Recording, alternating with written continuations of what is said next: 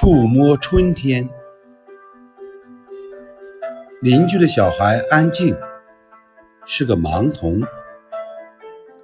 春天来了，小区的绿地上花繁叶茂，桃花开了，月季花开了，浓郁的花香吸引着安静。这个小女孩整天在花香中流连。早晨，我在绿地里面的小径上做操，安静在花丛中穿梭。她走得很流畅，没有一点磕磕绊绊。安静在一株月季花前停下来，她慢慢地伸出双手，在花香的引导下，极其准确地伸向一朵沾着露珠的月季花。我几乎要喊出声来了，因为那朵月季花上正停着一只花蝴蝶。安静的手指悄然合拢，竟然拢住了那只蝴蝶，真是一个奇迹。睁着眼睛的蝴蝶被这个盲女孩神奇的灵性抓住了，蝴蝶在她的手指间扑腾，安静的脸上。充满了惊讶，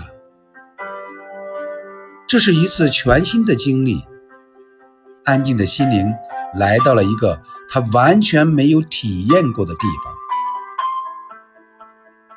我静静地站在一旁，看着安静。我仿佛看见了他多姿多彩的内心世界。一瞬间，我深深地感动着。在春天的深处，安静细细地感受着这春光。许久，他张开手指，蝴蝶扑闪着翅膀飞走了。